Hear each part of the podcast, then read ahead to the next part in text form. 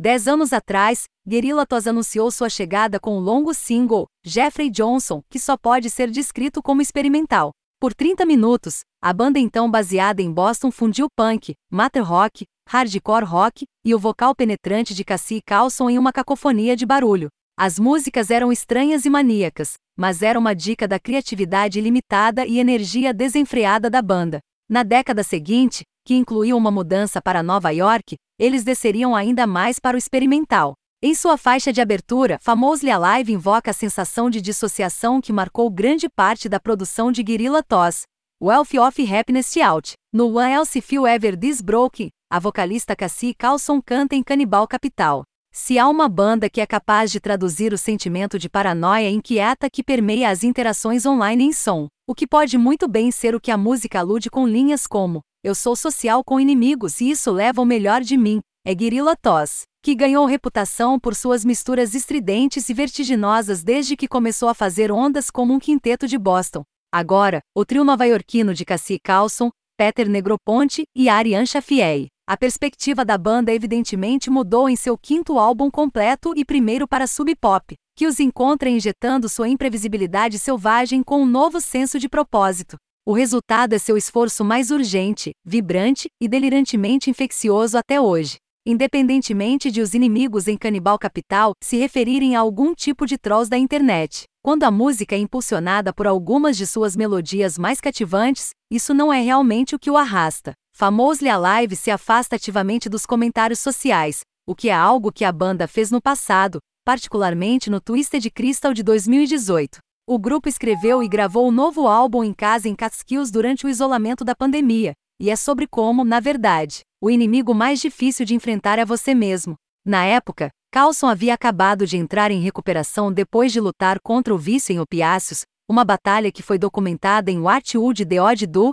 P. Um tipo diferente de ansiedade penetrante ainda aparece aqui e ali, mas nunca ofusca o compromisso do álbum com uma nova vida repleta de confiança e positividade. Parece que o protagonista passou para o outro lado e está absorvendo a gloriosa bagunça com exuberância implacável. Inspirados pelos Talking Heads, The Off e outros inovadores, eles infundiram disco, art punk e eventualmente apareceram em seu som. Músicas como a espasmódica, gay disco, o mal-humorado Ep Flow 12 e a maluquice de seu segundo álbum, Eraser Stargazer seguiria. Seu gênio, no entanto, subiu para outro nível com o cristal retorcido, que altera a mente, que abalou as pistas de dança e os céus espaçosos da Via Láctea. Embora esses resultados tenham ultrapassado os limites do que é possível, Cassie Carlson, Peter Negroponte e o quinto longa-metragem de Ariane Chafiei, Famosely Alive, desafia as noções do que é acessível. Faz isso com o brilho da marca registrada de Guerrilla Toss, Seguir uma gaivota cinzenta, no entanto, não é necessário para perceber que Guerrilla Toss ocupa um espaço único dentro da música. Mesmo com a elaboração de seu álbum mais acessível até hoje, Carlson, Negroponte e Chafiei ainda estão ultrapassando os limites do que é possível. Com o famoso Alive, eles fizeram isso de uma maneira que nos faz acreditar que já ouvimos antes, mesmo quando na verdade não ouvimos. Depois de se fixar em coisas que são alienígenas e místicas, é cativante ouvir Guerrilla Toss canalizando a alegria de se reconectar com o próprio corpo e fazer essa jornada parecer uma aventura, mesmo com uma duração de aproximadamente 30 minutos.